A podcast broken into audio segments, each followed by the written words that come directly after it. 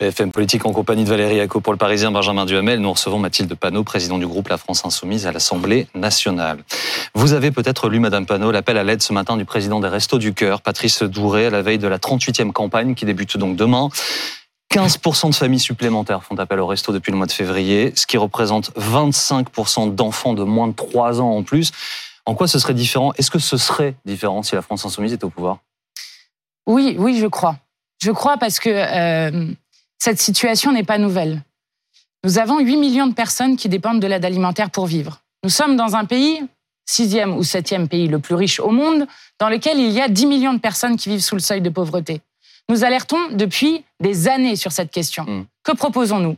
D'abord, puisqu'il y a euh, une vie chère, une inflation extrêmement forte, nous proposons un blocage des prix à la baisse sur les produits de première nécessité. Mm. Première des choses. Deuxième chose, nous demandons depuis des années qu'on augmente le SMIC et les minima sociaux ainsi que les pensions dans notre pays. Je crois que nous sommes dans un moment où lorsque les gens ne savent plus comment est-ce qu'ils vont remplir leur frigo, ne savent plus comment ils vont payer leur facture d'énergie, ne savent plus comment ils vont payer la cantine de leurs enfants, parce que les restos, les restos du cœur alertent à juste titre. Mais regardez le nombre d'enfants qui ne vont plus pouvoir aller à la cantine ou aller à la cantine un jour sur deux parce que les prix sont en train d'exploser. Quand vous dites on augmente, on augmente le SMIC, on augmente les minima sociaux, ça veut dire qu'on les indexe sur l'inflation, ça veut dire on met quoi 10% Oui, notamment, notamment, c'est ce qu'on a proposé euh, cet été lorsque nous discutions de la fameuse loi pouvoir d'achat. Lorsqu'on a discuté de cette loi, eh bien, nous avions dit que ça ne changerait rien. La preuve, regardez euh, l'appel mmh. au secours qui est fait. La preuve, regardez le nombre de gens qui ont faim dans notre pays. Je crois que c'est indigne de notre pays et que oui, il faut réaffirmer à tout moment que nous pourrions faire tout autrement, notamment dans un pays aussi riche que le nôtre. La France fait malgré tout, même s'il y a bien sûr cet appel-là, partie des pays qui a le taux d'inflation parmi le plus bas en Europe. Est-ce que malgré tout, vous dites, certes, ça va pas, mais ça va quand même un peu moins mal que dans d'autres pays européens Non, non, vous regardez, nous sommes dans une situation où rien n'a été anticipé par notre gouvernement. Rien n'a été anticipé. Je vais prendre la crise de l'énergie parce que la crise de l'énergie est liée à la crise euh, alimentaire et notamment à l'inflation sur les produits alimentaires. Emmanuel Macron commence à parler de sobriété énergétique et de sobriété col roulé, ce qui est quand même risible par rapport euh, au reste du monde, de sobriété col roulé en juillet. C'est pas lui, hein, c'est Bruno Le Maire. Qui oui, oui, enfin son, Emmanuel Macron et son gouvernement. En avril, vous aviez déjà l'Italie et l'Espagne qui prenaient des mesures pour interdire les, les publicités euh, lumineuses, pour baisser le chauffage euh, dans les bâtiments publics. Nous, nous n'avons rien fait. Et maintenant, on se retrouve le bec dans l'eau comme ça, en disant nous sommes au pied du mur à chaque fois. oui, nous sommes au pied du mur parce qu'il n'y a aucune planification. Nous n'avons rien fait. Ils ont quand même mis en place un bouclier tarifaire. Il y a quand même eu des mesures sur le oui, Oui, et nous sommes contre le bouclier tarifaire. Je vais expliquer pourquoi. Enfin, ça a quand même permis d'alléger quand même la facture pour les Français. Avec, avec l'argent des Français. C'est ce qui nous pose problème, avec l'argent des Français. Pourquoi? Parce que le bouclier tarifaire, c'est les Français qui payent eux-mêmes pour payer les factures. D'accord? C'est ça le bouclier tarifaire. Vous êtes d'accord? C'est l'argent, euh, l'argent du peuple. Et quand on, baisse la TVA, quand on baisse la TVA, c'est l'argent des Français aussi. à ce qu'on fasse. c'est des baisses d'impôts. Oui, mais c'est pour ça que nous sommes pour le blocage des prix à la baisse et pour faire payer les énergéticiens, notamment Total qui a fait 18 milliards de bénéfices en 6 mois. Alors justement, notamment Exxon qui a fait 18 milliards de bénéfices en 3 mois. Justement sur, l'énergie, on Madame pourrait taxer les profiteurs de crise, je termine juste là-dessus, taxer les profiteurs de crise, comme le recommande juste la Commission européenne. Il n'y a pas de profiteurs de crise selon le ministre de l'économie, hein, vous l'avez dit. Euh, eh bien oui, bah pourtant la Commission européenne en trouve, l'ONU en trouve, et euh, différents pays européens en trouvent. Donc il faut arrêter. Si on voulait trouver de l'argent pour bloquer les prix à la baisse, on aurait pu le faire si on avait voulu anticiper des décisions. Et je vais vous dire sur, sur la question énergétique, la question, c'est la question des décisions démocratiques. Regardez juste sur la rénovation thermique des logements. Vieux serpent de mer dont on parle tout le temps, qui a un gaspillage mmh. d'énergie énorme, en plus de faire souffrir 12 millions de nos compatriotes. La rénovation énergétique, si on continue au rythme actuel, il faut 2300 années pour la rénovation complète des logements. On nous a refusé avec un 49.3 13 milliards, enfin 15 milliards, 12 milliards sur la rénovation et 3 milliards sur le train, euh, au titre que c'était trop. Il se mmh. trouve que L'Allemagne, dont on parle si souvent avec adoration, a mis 56 milliards sur la table en trois ans sur la question de la rénovation énergétique des logements. Donc nous sommes très très loin d'être à la hauteur de la situation. Euh, l'indemnité euh, carburant, en fait, le coup de pouce à la pompe, il va prendre fin. Il est remplacé par une indemnité travailleur. En gros, la première ministre dit que la moitié des travailleurs français vont pouvoir en, bénéficier. Elle va être mise en place à partir du 1er janvier. Est-ce que c'est suffisant? Non.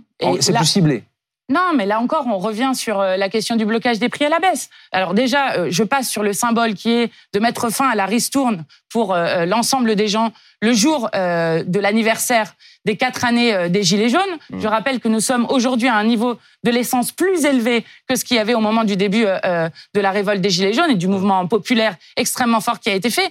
Et qu'est-ce que disaient les Gilets jaunes?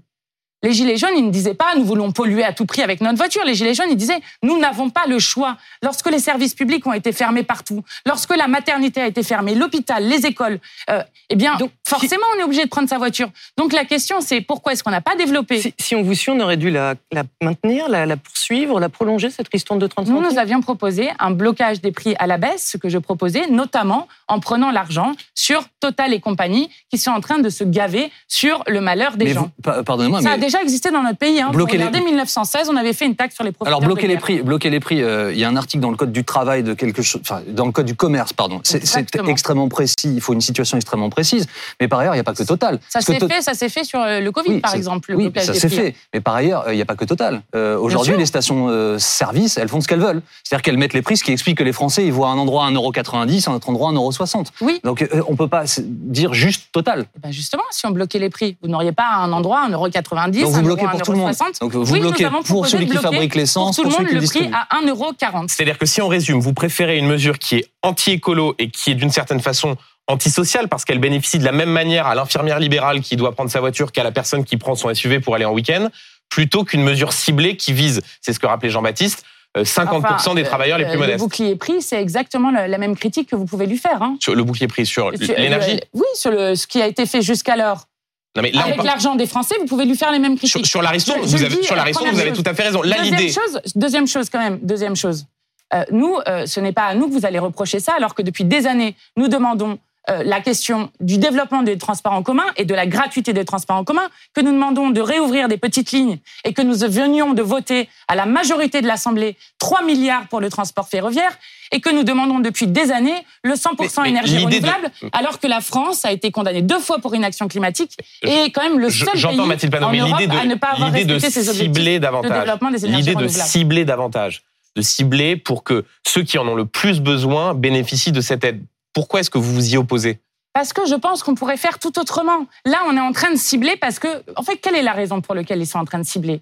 C'est pas pour des mesures de justice sociale. On leur a proposé, par exemple, de rétablir l'impôt de solidarité sur la fortune avec justement une pénalité climatique. Ça rapporterait 10 milliards par an au pays. Mais ça, c'est un autre On sujet. nous a dit non. Non, mais donc c'est pas la, une question de justice sociale. Tout le monde doit être aidé de la même manière.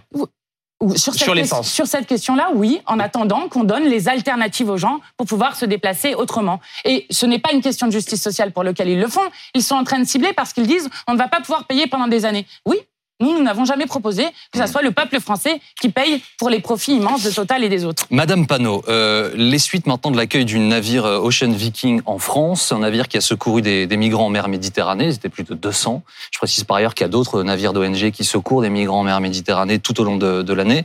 Information révélée BFM TV cette semaine. En fait, plusieurs dizaines d'entre eux ont été remises en liberté après le traitement normal hein, par la justice de leur cas, faute de temps.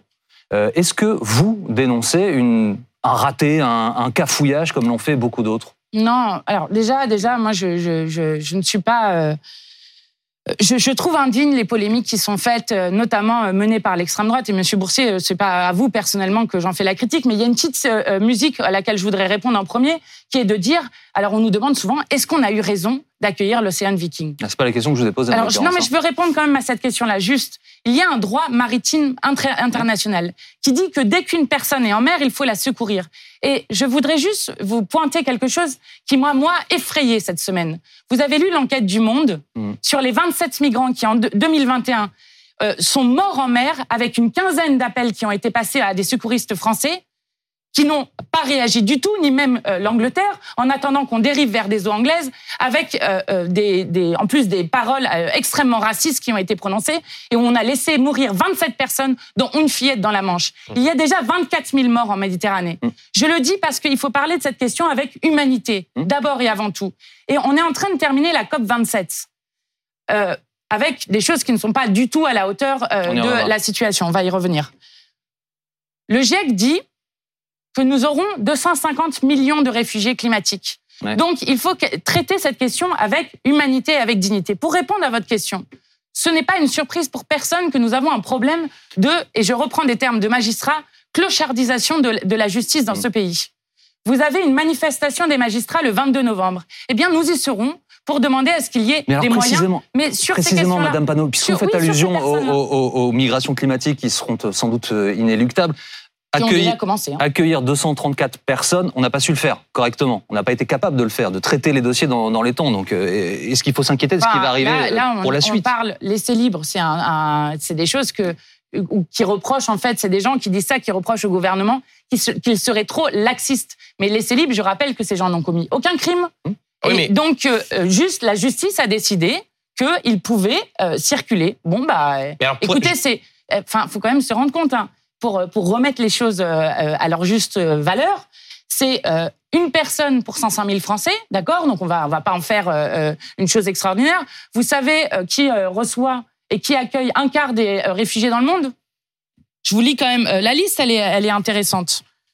Le Tchad, la République démocratique du Congo, l'Éthiopie, le Rwanda, le Soudan, la Tanzanie, l'Ouganda, le Yémen. Mathilde Panot, juste, la moitié des, gens. Non mais je le dis pour qu'on remette des choses sur euh, Bien sûr, mais avec raison. Pour On rester sur le chien de viking. la question migratoire sans avoir euh, des arguments qui, euh, en fait, sont en train de propager des fausses nouvelles de partout et des fausses informations de partout. je crois qu'on La vous a moitié entendu. des gens sauvés en Méditerranée le sont par deux pays. Lesquels La sont-ils? Tunisie et la Libye. La Tunisie et la Libye. Mais- Exactement, j'aimerais bien qu'on le redise et vous avez raison. Et on le dit, une question très précise. Ces 234 migrants qui ont été accueillis, est-ce que selon vous, il faut faire la différence entre ceux qui peuvent bénéficier du droit d'asile et ceux qui ne sont pas éligibles ou est-ce qu'il faut accueillir et régulariser tout le monde de façon inconditionnelle Nous, on propose de régulariser les personnes, euh, les travailleurs sans papier. Je vais vous dire. Oui, non, là non, mais a- là, non, non, mais attendez, attendez. Là, on parle de ceux qui sortent de l'Ocean Viking. Donc, on parle pas de la question des travailleurs sans papier. Gérald Darmanin dit, il y a des, ils vont être, il y a ceux qui sont éligibles à l'asile vont pouvoir rester, être relocalisés, et puis les autres euh, vont devoir quitter le territoire. Est-ce que cette division-là vous paraît pertinente? Pas dans- non, mais pas dans un cas. Écoutez, il y, a- il y a des demandes d'asile qui sont faites. Hmm. Les demandes d'asile, elles sont examinées. Oui. Elles n'ont pas été examinées avec sérieux. Notamment, il y avait des interprètes qui étaient au téléphone, on n'entendait rien. C'est ce qu'ont dénoncé notamment les associations. Les demandes d'asile, ensuite, évidemment que c'est au pays de décider s'il les accepte ou s'il les refuse. Mais accepter qu'il y ait des possibilités de recours, accepter qu'il puisse y avoir d'autres euh, possibilités de demandes qui soient faites par les personnes. Donc juste, ça ne peut pas être le bateau accoste, on fait ça à la va-vite et les personnes repartent. Ce n'est pas possible de faire comme ça. Donc, vous êtes favorable à ce que, à minima, tout le monde, dans un premier temps, puisse rester sur le territoire français Ah, bien sûr. Ou être relocalisé comment en comment est-ce que vous voulez examiner les demandes sinon? Bien sûr. Puis c'est quand même accessoirement des gens qui ont passé euh, euh, 20 jours en mer. Enfin, Enfin, voilà. euh, Mais par je ailleurs, je précise, je précise, enfin c'est le cas. hein. Euh, les gens mais oui. arrivent, ils sont placés dans un Oui. centre fermé. Là, en l'espèce, c'est la presqu'île de Gien. La justice examine leur cas. Ils ont une possibilité de recours. La justice se prononce. Ils sont laissés libres ou ils sont expulsables. Mais en tout cas, la justice Exactement. se prononce. hein. Tout à fait. Cette semaine, concernant justement l'accostage de, l'Ocean Viking, je vous cite, c'était sur France Gaz 24, vous avez dit Nous avons cédé à l'extrême droite par rapport à l'Italie. Qu'est-ce que vous voulez dire par là? Est-ce que vous pensez que ce qui s'est passé euh, avec l'accueil de ce bateau, ça peut créer un précédent?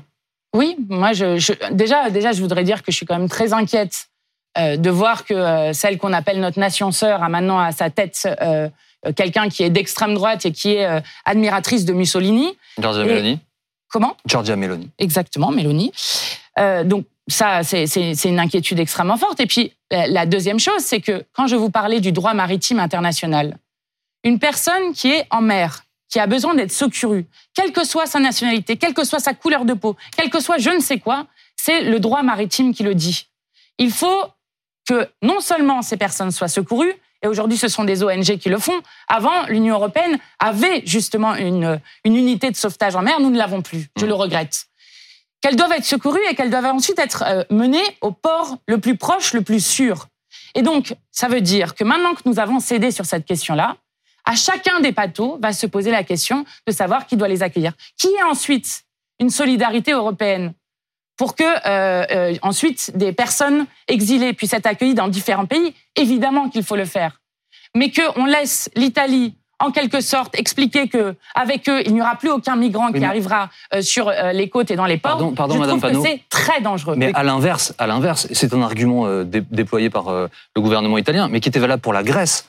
À l'époque, on se souvient des îles sur lesquelles les migrants arrivaient par, par milliers dans des conditions terribles. Ces pays disent, mais attendez, vous nous laissez seuls. Puisque Oui, de fait, nous sommes, les, nous sommes les principaux euh, pays qui accueillons. Donc, euh, Non, non, nous ne sommes pas les principaux pays qui accueillent. Je Non, viens de vous dans l'Union européenne, dans l'Union Oui, oui, européenne, vous non, parliez D'accord, européenne. mais je, je redis, la plupart des migrations, la majorité des migrations sont des migrations Oui, mais comment fait-on fait-on dans l'Union européenne? Quand l'Italie, quand la Grèce vous disent, mais attendez, euh, vous êtes bien gentils, mais nous, on accueille. Eh bien, eh bien, justement, on crée des mécanismes de coopération sur les autres pays. Évidemment que ce n'est pas normal que ça soit l'Italie ou la Grèce qui euh, euh, accueillent euh, l'ensemble des personnes qui arrivent, puisque ce sont eux qui sont les ports les, Mm. les plus proches. Est-ce que Mais un ça nouveau peut- bateau, la solution Madame ne peut pas être la stratégie du laisser mourir en mer. Voilà. Je ne mot- veux pas de la stratégie du laisser mourir en mer. d'un mot, s'il y a un nouvel Ocean Viking et que l'Italie refuse de nouveau d'accueillir ce bateau, ça veut donc dire, si on vous suit, que la France devra ouvrir un de ses ports pour accueillir ce bateau. Que voulez-vous faire? Que voulez-vous faire? Mais alors, Mais donc, la réponse est oui. donc, et mais la question, Bien c'est- sûr, mais la, la question, c'est que, là, euh, évidemment, mais comprenez, comprenez ce que je suis en train de vous dire. Il y a un droit maritime. Oui, bien sûr. Non, mais on entend Enfin, bien, mais je, le non, mais problème, je veux le dire, problème- enfin, ça, ça ne Pardon. vous fait rien, vous, qu'on ait laissé mourir 27 personnes dans la Manche? Enfin, une fillette est morte parce qu'on a refusé de porter secours à ce bateau. Je, je veux dire, il faut quand même se rendre compte de ce qu'on dit à la fin. Qu'est-ce qu'on dit à la fin? On va laisser mourir des gens en mer? Moi, je ne suis pas d'accord là-dessus. À Je ne suis pas d'accord. Et je vais vous dire, euh, lorsque vous voyez que la France accueille 0,7%, 0,7% de sa population comme réfugiés, quand des pays comme le Liban, c'est 12% de sa Ouais, Tout à population. fait, Madame Panot. Je Mais pense le, que, le- voilà, on le- peut, euh, le- le risque aussi, il est quand même sur le, le- le plan de la politique intérieure. Et le risque, c'est que cette affaire, l'Ocean Viking, ne fasse progresser le Rassemblement national. On court ce risque.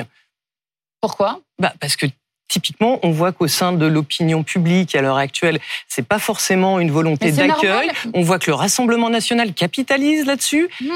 Et, donc, vous, typiquement, vous savez, non, vous savez, vous savez, je vais vous dire, il y a beaucoup de gens dans ce pays qui seraient très heureux, par exemple, qu'il y ait euh, cinq enfants qui arrivent dans leur village pour éviter que l'école ne ferme.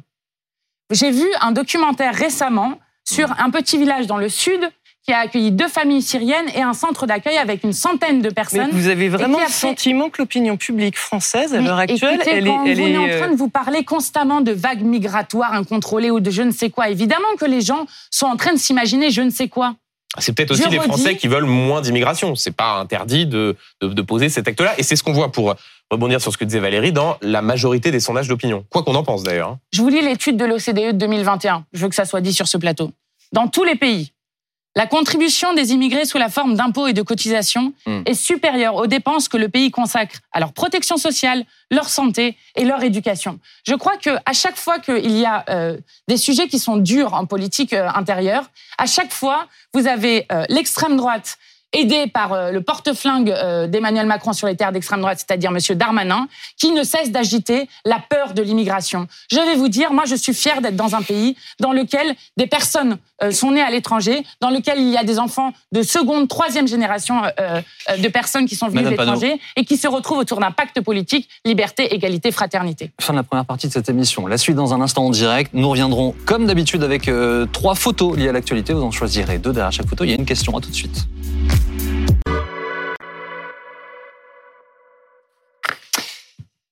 Mathilde Panot est l'invitée de BFM Politique ce midi. Madame Panot, je vous montre trois photos. Elles sont toutes liées à l'actualité. Elles vont apparaître derrière moi. Derrière chacune de ces photos se cache une question. Euh, vous allez voir un- une photo de la, la COP27 qui avait lieu en Égypte, un panneau disant mon corps, mon choix, mon IVG et une photo de Donald Trump. Quelle photo choisissez-vous?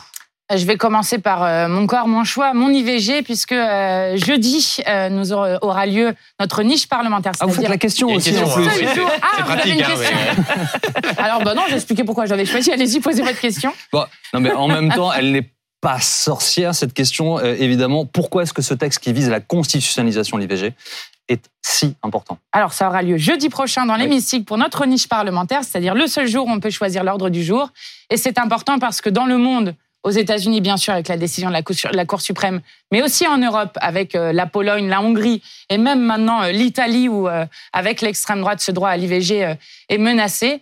Eh bien, le fait d'inscrire dans la Constitution le droit à l'IVG à la contraception serait, je crois, un signal très important pour le monde. Et ce serait aussi euh, le premier État, nous serions le premier pays à inscrire le droit à l'avortement dans notre Constitution. Alors, ça serait une première étape. Ensuite, il faut un projet de loi parce que euh, si nous ne voulons pas avoir un référendum, il faut que ça vienne du gouvernement. Et je le dis, pour une fois, nous voterions ce texte si la Première ministre daignait enfin le présenter. Deux photos euh, restent donc dans ce mur, Donald Trump et une photo de la COP27 qui avait lieu à Sharm el-Sheikh. évidemment, la COP27. Et d'ailleurs, euh, il y a Carlos Martins Bilongo qui nous y représentait. Ah non, vous avez une question. À chaque fois, je, je pars. Allez. Vous dites Monsieur Bilongo qui est dans le public juste derrière vous. Voilà pourquoi vous citez son nom. Bonjour, bonjour à tous, hein, par ailleurs. Euh, la COP25, donc, elle vient, de, elle vient de, de, prendre fin. En gros, les ONG dénoncent le bilan de cette COP27, la jugent absolument insuffisante. Ils pointent tout de même la création d'un fonds pour aider les, pays en voie de développement qui sont victimes des impacts climatiques. Ça sert à quoi, une COP?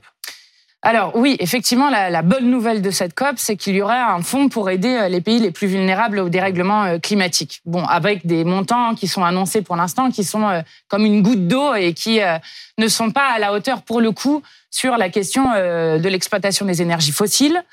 Et le problème de, de la COP en général, c'est que les engagements qui sont pris par les États ne sont pas des engagements contraignants donc nous, nous plaidons mmh. pour une diplomatie contraignante sur les questions écologiques, comme nous l'avions fait notamment avec euh, le gaz, vous savez, qui était responsable du trou dans la couche d'ozone. C'est parce qu'il y avait eu des interdictions, c'est parce qu'il y avait eu des choses contraignantes qu'on avait réussi euh, à avancer. Le problème de la COP, c'est que ce sont des engagements, que les États ne le tiennent pas. Et si je prends cette COP-ci, Savez-vous par qui elle était parrainée? Coca-Cola, ce qui pose quand même des questions. Et une vingtaine de projets gaziers se sont conclus en coulisses de cette COP avec 663 lobbyistes euh, d'énergie fossile qui étaient présents. Je crois que ce n'est pas à la hauteur de la situation. Il faut les maintenir, les COP? Oui, il faut les maintenir, mais du coup, euh, avec ce que je propose, c'est-à-dire une diplomatie hmm. contraignante, sinon on n'y arrivera pas. Et euh, on aura les 250 millions de réfugiés climatiques, des gens qui seront obligés de s'exiler de chez eux parce que la mer sera montée, des États qui vont disparaître, notamment les États insulaires. Bref, on voit déjà, d'ores et déjà, la catastrophe du dérèglement climatique et je crois qu'il faut euh, agir d'urgence pour faire bifurquer notre modèle de production et de consommation. Madame Panot, vous avez évoqué la journée de jeudi, euh, au cours de laquelle vous allez décider de l'ordre du jour à l'Assemblée nationale, les travaux parlementaires. Euh, nous allons rester à cette journée de jeudi. Proposition d'Émeric Caron, qui est député membre de la, la, NUPES, qui vise à interdire la corrida en France. Question simple, vous allez la voter, vous, à titre personnel? Bien sûr, et tout notre groupe la votera. La corrida, aujourd'hui, c'est une exception. Euh, le code pénal prévoit déjà que lorsqu'il y a euh, euh, cruauté et sévices sur animaux et encore plus mise à mort, eh bien, c'est normalement 5 ans d'emprisonnement et 75 000 euros d'amende. Donc, nous voulons interdire la corrida avec mise à mort. Et j'espère que l'Assemblée nationale sera au rendez-vous de ce grand pas pour, je crois, notre humanité. Dans le journal du dimanche, plusieurs responsables politiques, Christophe Castaner, Renaud Muselier, Bruno Retailleau, donc de tout parti politique refuse l'interdiction de la corrida et dénonce, je cite, un éco-totalitarisme. Qu'est-ce que vous leur répondez? Bien, je crois que nous avons effectivement des éco-terroristes dans notre pays. Ils s'appellent euh, Total et autres, qui sont euh, les multinationales qui euh, sont responsables de 80% des émissions de CO2 et donc de la situation dans laquelle nous sommes. Et juste, j'ai lu cette tribune, ils parlent de la tradition française. Mmh. Ils en sont extrêmement loin puisque la corrida est une tradition espagnole. Et d'ailleurs, le Conseil d'État en 2016 avait euh, euh, lui-même euh, montré que la corrida espagnole ne pouvait se prévaloir d'appartenir au patrimoine culturel immatériel de la France. Par ailleurs, je, je, le dis parce que c'est souvent la caricature qui est faite sur notre texte. Eh bien, les jeux taurins, par exemple, ne sont pas concernés. Nous sommes sur l'interdiction de la corrida avec mise à mort. Dans cette tribune, ils défendent la corrida, la chasse, les barbecues entre amis. Ce sont les mots qui sont écrits hein, dans cette euh, tribune. Ça correspond à votre vision de notre pays? Je crois que c'est une vision assez archaïque euh, euh, de ce qui se passe.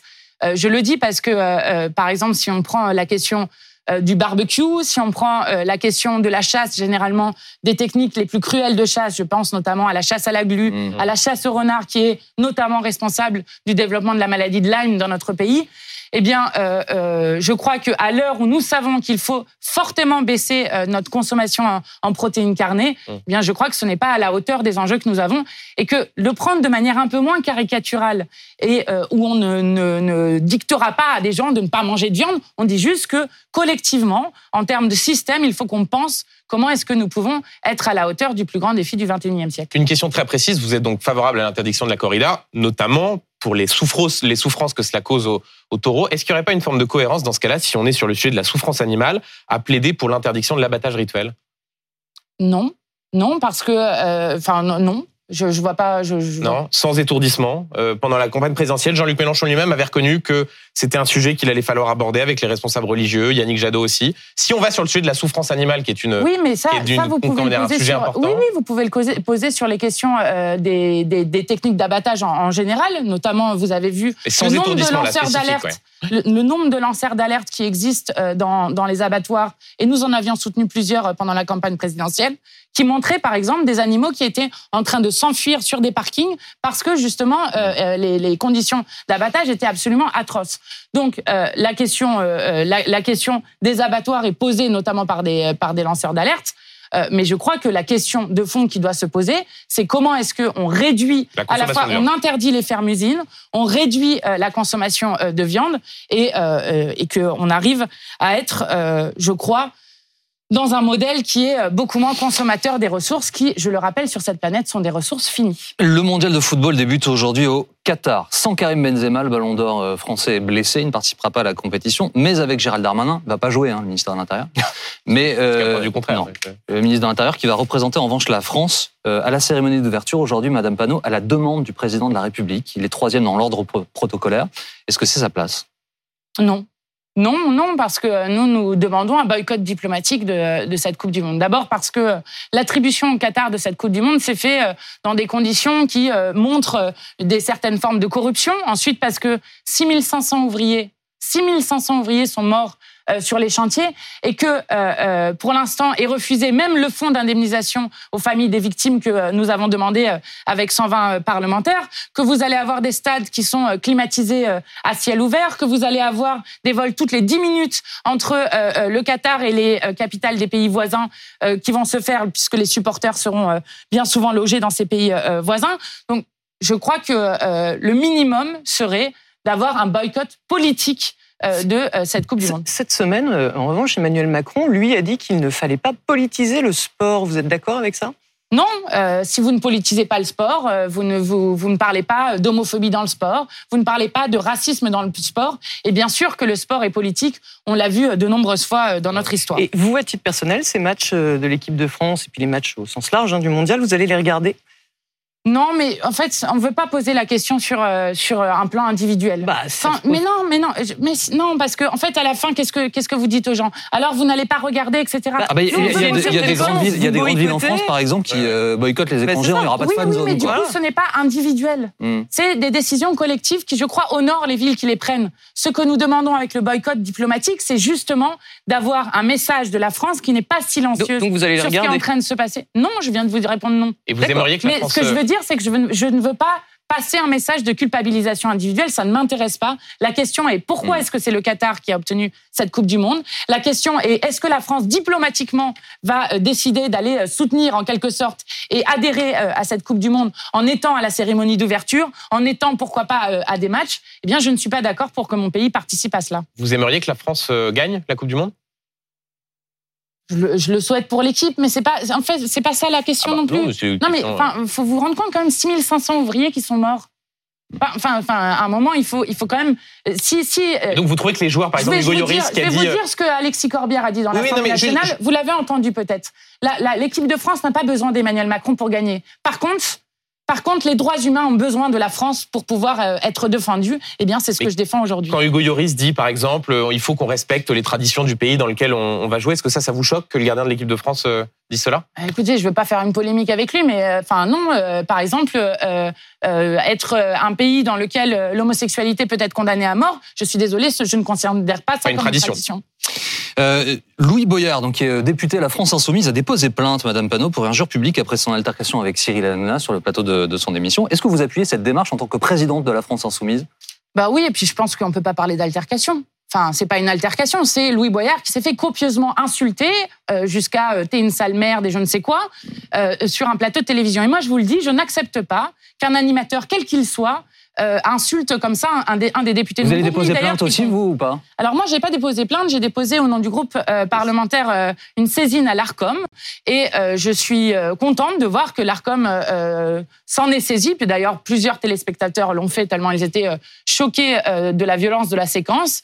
et l'ont fait en disant qu'il devrait y avoir une sanction pour, pour la chaîne. Donc je m'en, je m'en réjouis. Après, ça pose une autre question. Et nous, c'est la question que nous voulons poser. C'est un des textes que nous déposons dans la niche parlementaire, qui est la question euh, de, des 9 milliardaires qui possèdent 90% des médias, et donc de la vous- déconcentration vous, vous des mettez médias. quoi comme média Eh Parce bien, que si on inclut la PQR, par exemple, ce chiffre, il n'est pas correct. euh, oui, mais euh, non, si, si, ce chiffre est correct, je vous assure, même avec la PQR. Je vous assure. Ah oui. C'est un chiffre, c'est 9 milliardaires, 90% des médias. Et donc, je crois qu'il est temps de libérer les médias et donc l'information démocratique Mhm. de euh, la mainmise de ces milliardaires et qu'on puisse en, en discuter comme euh, euh, il l'a fait euh, sur Bolloré. Après, ce qui est étonnant, ce qui est étonnant, ce qui a étonné aussi en partie, il faut dire la vérité, c'est que vous le connaissez ce programme, puisque beaucoup de vos, enfin beaucoup, plusieurs de vos députés ont été chroniqueurs dans cette émission, que vous y rendez également régulièrement. Donc vous saviez très bien, euh, enfin Louis Boyard nous, savait très nous bien. allons, nous allons partout où nous pouvons. Euh, vous savez, euh, je ne vais pas. Ce n'est pas parce que c'est une chaîne qui appartient à Bolloré. Ici, je pourrais parler de Drahi, etc. Ouais. On pourrait donc. Euh, on, va partout où, nous pouvons parler et euh, je le dis. Si nous investissons autant les réseaux sociaux, c'est parce que nous n'avons pas de médias euh, qui appartiennent, qui nous appartiennent à nous, qui appartiennent au peuple, et donc nous allons partout euh, essayer de faire passer, de faire euh, les On- idées. on oui. va partout, Et d'ailleurs, mais- je, je dis juste sur Cyril Hanouna qui a annoncé que euh, la France Vous- insoumise ne, serait plus, euh, ne serait invitée, que ce n'est pas à lui de choisir cela, que euh, euh, sa, sa chaîne a une convention avec l'Arcom. Et vous, vous avez envie de continuer à y aller? Comment Vous avez envie de continuer à y aller Mais en fait, la question, c'est pas celle du boycott individuel. Ce que je vous dis, Ah bah c'est non, c'est boycott politique. Vous êtes présidente de groupe La France Insoumise. Honnêtement, on vous entend depuis ce qui s'est passé sur le plateau. Vous dites euh, Cyril Hanouna encourage le racisme. Vous dites euh, Vincent Bolloré, au fond, fait avancer son, ag- son agenda. Et vous dites non, non, mais par contre, on peut continuer à y aller. vous comprenez que c'est une question stratégique. Vous voulez vraiment qu'on laisse mais- euh, des émissions où il n'y aura que l'extrême droite et les ultra-riches qui pourrons s'exprimer Mais, la- Mais non, mais vous- Jean-Luc Mélenchon lui-même dit que c'est un plateau fabriqué sur mesure pour l'extrême droite. Oui. Donc, qu'est-ce que vous allez faire, vous, les insoumis, sur un plateau fabriqué sur mesure pour l'extrême droite? Est-ce que vous personne pouvez le droit- vraiment faire progresser vos Personne idées n'a le droit. dans il y a une convention entre C8 et l'Arcom. Personne n'a le droit de euh, euh, ne pas avoir un pluralisme dans les expressions. Donc, ce n'est pas Monsieur Hanouna qui décide qui vient ou non sur son plateau. Madame Panot, Monsieur Bilongo est sur ce plateau. Le soir de l'altercation à l'Assemblée nationale, le premier réflexe que vous avez, vous allez en exclusivité chez Cyril Hanouna sur C8 dans Touche pas mon poste, avec d'ailleurs Monsieur Guiraud, Monsieur Bilongo et vous-même pour vous exprimer pour la première fois quand vous choisissez ce plateau euh, pour y aller et que quelques jours après, quelques semaines après, vous dites mais c'est un plateau autour de l'extrême droite, Cyril Hanouna est insupportable, vous comprenez que les gens se disent mais il y a une forme d'hypocrisie assez incroyable à critiquer euh, des plateaux sur lesquels vous vous rendiez même parfois en exclusivité. Mais nous critiquons aussi les vôtres de plateau. Mais attendez, il n'y a pas les mêmes chaînes. en, en les l'espèce, ce n'est pas l'espèce, mais- attendez, vous faites non, pas le sujet. Mais non, mais non, mais vous avez raison. Mais vous avez raison. Je, je ne dis pas que euh, Cyril Hanouna n'a pas franchi une ligne rouge. Mais on continue à y aller. Vous mais continuez non, à y aller. Mais, mais que, que faites-vous des 2 millions de personnes dans ce pays, notamment des jeunes qui regardent ces émissions? Le jour où vous ferez 2 millions de, de personnes, on vous choisira Mais aussi ça en exclusivité. Mais non, mais je, je dis sur l'heure que, sur l'heure que vous aurez passé Non, avec nous, il y aurait je eu 2 dirais- millions de personnes. Eh ben Comme super. non mais je dis ça pas pour. euh, Mm. Vous comprenez que c'est pas c'est pas des choses individuelles. Quand, quand je vous parle des questions systémiques de comment est-ce que le peuple pourrait reprendre la main sur les médias, vous vous rendez compte que le rôle que vous avez en tant que journaliste est un rôle extrêmement important. La Bien sûr. question de l'information, la question comment est-ce qu'on essaye d'appréhender, La- de comprendre le monde. La question que Et vous donc- pose Benjamin, Madame Panot, c'est- c'est c'est celle de la cohérence, en fait. Et C'est c'est la seule question. Ce que vous dit Benjamin, euh, euh, j'entends ce que vous dites sur votre combat, sur votre volonté, Mais etc. écoutez, mais c'est la Cyril cohérence de, Hanouna, de- de dénoncer un endroit avec beaucoup de violence et de continuer à y aller. Probablement va être sanctionné, ce que j'espère. Ensuite, la question c'est si nous n'allons pas, par exemple, sur quel argument cela se base-t-il? Si nous n'allons pas sur des médias détenus par des milliardaires, nous n'allons plus nulle part. Donc j'évacue cet argument et vous en êtes d'accord, je crois. Ensuite, la question c'est il y a un animateur spécifiquement qui a décidé euh, de, euh, ne, voilà, de faire en quelque sorte euh, le soutien à, à, à Monsieur Bolloré à tel point qu'il est capable d'insulter un, un député du peuple. Évidemment que nous n'allons pas retourner demain Sur- sur, TPMP. Ceci dit, sur ce ce n'est pas soutien, son choix. Donc, attendez, juste, ce n'est pas sa Vous décision. n'y à- retournerez pas tant qu'il ne sera pas sanctionné? Bah, En sachant que lui-même ne veut pas vous inviter pour l'instant. Mais Oui, c'est à peu près mais, ça la ligne mais que ce vous n'est avez. pas à lui de décider, c'est ça que je veux dire. Mais bien sûr que vous n'allez pas nous voir demain euh, aller sur un plateau alors que Louis Boyard a été copieusement insulté concernant- dans une séquence qui était quand même, je crois, extrêmement violente. votre, votre argumentaire sur Vincent Bolloré, il y a- il y a quand même un petit souci. C'est peut-être un petit peu difficile à entendre quand euh, on se rend compte que Louis Boyard, qui porte cet argument, il a lui-même touché 6 784 euros de la part de. Vincent Bolloré. Monsieur Hanouna, on a 40 000 euros par mois Oui, mais juste pour son poste d'animateur. Non, mais arrêtez. Non, mais ça Oui, ne gênait il a- pas, non, Monsieur mais Boyard. dire, Rémunéré. dire- Oui, mais, oui, mais Monsieur Boyard, qu'est-ce bien qu'il a fait sur ce plateau? Il a parlé de la précarité euh, étudiante à chaque fois qu'il était invité. Et là, il porte par exemple un texte qui est sur la garantie d'autonomie pour tous les jeunes en formation à hauteur du euh, seuil de pauvreté, c'est-à-dire 1102 euros Oui, par mais mois. c'est- c'est là Eh bien, vous je répondez crois pas à la que question. c'est- Bah si, bah parce que c'était utile que Monsieur Boyard soit sur ce plateau pour porter ces questions. Avançons, Écoutez, s'il vous plaît. non, mais il faut quand même qu'il y ait des contradictions possibles dans des émissions. Vous êtes d'accord? Tout à fait. Donc Ça, voilà. Euh, Adrien Quatennens est toujours absent des bancs de l'Assemblée nationale, Madame euh, Panot. Son arrêt maladie, je crois, a pris fin il y a une quinzaine de jours. Pas le jour précis, mais en gros, c'est cela.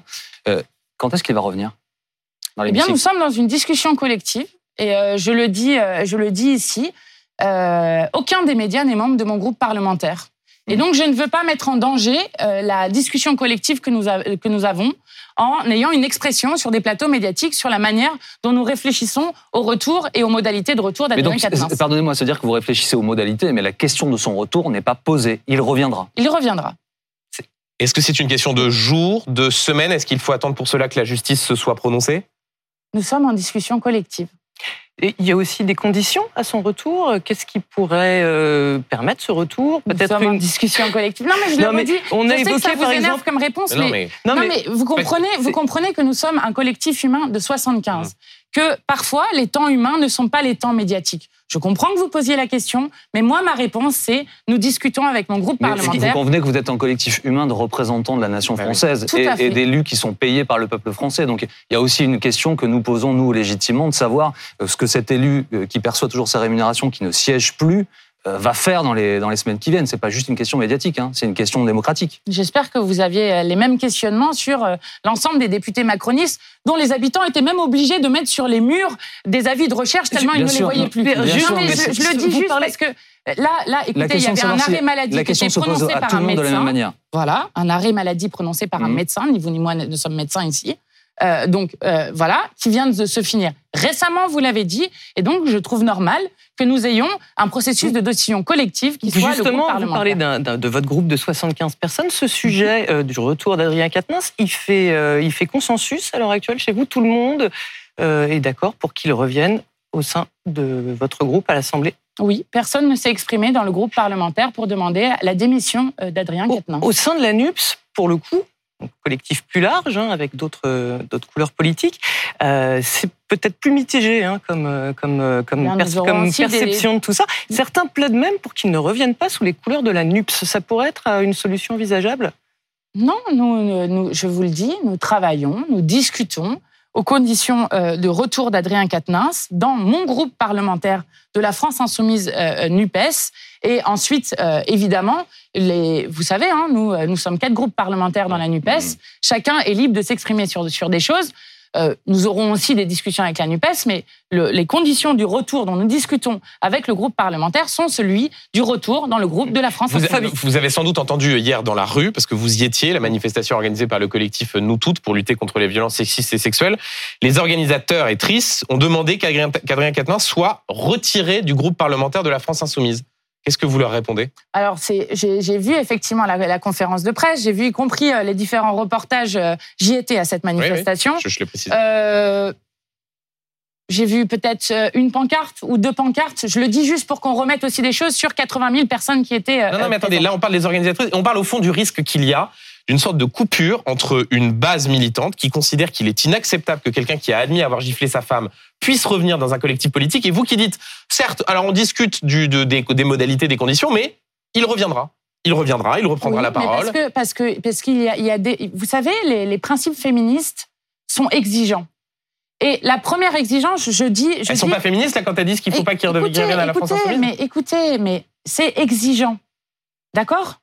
Ça veut dire que euh, vous devez poser des questions et y répondre, et que ces questions ne sont pas faciles. Attendez, je, je termine là-dessus. Mais ces militantes elles sont féministes et elles Mais- ne veulent pas oui, Quatennens mais- Et alors Et alors?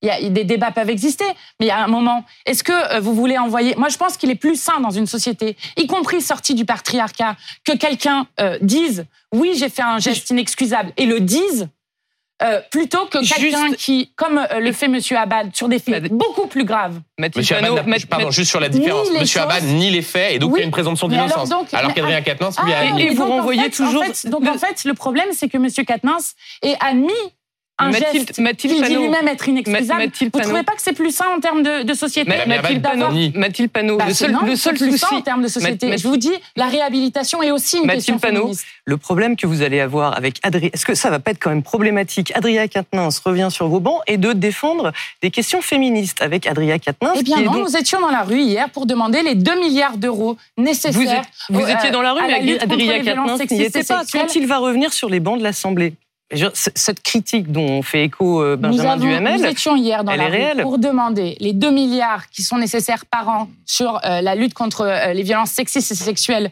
que le gouvernement refuse depuis des années. Au début, il fallait un milliard, maintenant il en faut deux, tellement on a pris du retard. Pour demander les 15 000 places d'hébergement, pour demander qu'il y ait une loi cadre sur la question des violences, et nous continuerons à le demander. Juste un, un, mot, vous avez vu la campagne contre les violences faites aux femmes à Lille? Je précise qu'Adrien Quatennens, il est élu de Lille. Je vais vous montrer les panneaux. Euh, cette campagne, elle a fait beaucoup réagir. Il ne l'a frappé qu'une fois. Et ces panneaux-là ont été dans la circonscription, publiés dans la circonscription d'Adrien Quatennens. C'est politique, ça, ou pas? Je ne sais pas. Euh, question politique, pour le coup, euh, pour la suite. Est-ce que l'avenir des LFI, c'est vous? Non, c'est un collectif. Je crois qu'on le, on le montre bien. On est euh, on est, euh, je pense, euh, notamment grâce à, Jean-Luc Mélenchon, le seul groupe politique dans lequel vous pouvez inviter plusieurs personnes qui sont très identifiées du grand public. Oui, mais en l'occurrence, c'est lui le patron. Comment? En l'occurrence, c'est Jean-Luc Mélenchon le patron. Comment, comment ça, le patron? Bah, C'est votre candidat, c'est lui qui décide, c'est lui le patron. Hein. oui, je suis présidente du groupe parlementaire. Manon Aubry est présidente hmm. du groupe de la gauche européenne. Vous n'avez pas de patron, en fait. Comment? Vous n'avez pas de patron. Nous sommes un collectif humain qui luttons pour des idées et pour euh, réexpliquer et redire toujours qu'un autre monde est toujours possible. Est-ce que vous avez envie de diriger ce collectif humain à l'avenir, de le représenter Moi, je dirige euh, le groupe parlementaire. Je tiens, euh, je tiens ma tâche. Et ma tâche est de faire en sorte qu'à l'Assemblée, à la fois nous soyons au combat pour contrer les, mauvais coups d'Emmanuel Macron et souvent d'ailleurs qu'ils font souvent main dans la main avec le Rassemblement national contre, comme par exemple le fait qu'ils votent ensemble contre la hausse du SMIC. Et surtout, surtout, de toujours, à tout moment, expliquer ce que nous, nous ferions au gouvernement. Mais juste, attendez, on vous pose cette question, parce qu'on n'est pas totalement naïf, on vous pose cette question parce qu'il y a en ce moment des velléités d'autonomisation chez Clémentine Autain, chez François Ruffin, qui lui dit, voilà, je veux me, me sauce démiser, euh, qui réfléchit, qui veut jouer un rôle à gauche. Vous savez que vous allez me poser cette question. Ça, vous agace? Je vous lis, 17 novembre 2022, tweet de Monsieur Ruffin, François Ruffin. Média, ne rêvez pas. Il n'y aura pas de duel avec mon ami Jean-Luc Mélenchon. Nos forces s'additionnent pour faire mieux. Clémentine Autain, 19 novembre 2022. Je veux prendre ma part dans le mouvement. Eh bien, je crois que c'est ce que nous faisons. Mais alors nous, vous savez ce que nous faisons, Madame Panot, pardon de nous interrompre, mais nous, médias, nous vous écoutons toutes et tous avec beaucoup, beaucoup d'attention. Il se trouve que je participais à la soirée électorale présidentielle et que j'ai entendu Jean-Luc Mélenchon dire pour moi, c'est terminé. À vous désormais de faire mieux. Je crois que c'est quasiment mot pour mot ce qu'il a prononcé après euh, sa défaite au, premier tour de l'élection présidentielle. nous faisons mieux. Nous sommes 75 nous, médias, à évidemment, lorsque M. Mélenchon, qui vous a représenté au cours de plusieurs élections, dit euh, faites mieux, pour moi, c'est terminé. Euh, nous, médias, pour reprendre l'expression, bah, nous vous posons la question de savoir qui sera tenté de faire mieux. Eh bien, eh bien, pour l'instant, nous faisons mieux collectivement. Et la preuve, nous avons multiplié par cinq notre nombre de députés euh, à l'Assemblée nationale, avec des victoires éclatantes, comme celle, par exemple, de Rachel Keke, qui est euh, euh, une femme de chambre qui a fait 22 mois de grève victorieuse et qui, je crois, remet un lien extrêmement fort entre le peuple et la politique. Et c'est ce que nous voulons faire. Dans un tout autre registre, Madame Panot, euh, le journal Libération cette semaine euh, a sorti euh, l'information que Sofia Chikirou allait être très prochainement convoquée par la justice pour escroquerie aggravée dans le cadre de l'enquête qui porte sur le financement de la campagne de Jean-Luc Mélenchon. en gros, hein, la justice cherche à savoir si la société de cette ex-communicante de Jean-Luc Mélenchon, y a donc une société qui travaillait pour la campagne, correspondent à de réelles prestations. Ce dossier, est-ce qu'il va devenir un, vrai caillou dans les chaussures pour LFI dans les prochaines semaines? Écoutez, ça fait quatre ans. Ça fait quatre ans qu'on est convoqué au fur et à mesure, qu'on a eu une perquisition avec 100 policiers qui ont été réquisitionnés comme si euh, euh, nous étions euh, extrêmement dangereux. Je vais vous lire une phrase de l'article de Libération. Les auteurs notent toutefois, donc c'est rapport d'expertise comptable commandé par le juge. Hein. Les auteurs notent toutefois que la majorité des prestations qu'ils ont réussi à analyser ont été traitées sans ajout d'un surcoût au passage. Donc moi, je me demande bien, cela fait quatre ans, j'attends qu'on nous dise ce qu'on nous reproche exactement, et j'attends que vous ayez aussi la même exigence vis-à-vis des comptes de campagne d'Emmanuel Macron, sur lesquels des questions sont régulièrement posées aussi dans la presse. Et nous posons toutes les questions, ne vous inquiétez C'est très bien. Merci d'être venu répondre Merci à vous. aux nôtres aujourd'hui sur ce plateau. Merci beaucoup Valérie et Benjamin. Voici affaire suivante, Philippe Godin, Dominique Rizet. Je vous retrouve à 18h pour BFM TV SD. À tout à l'heure.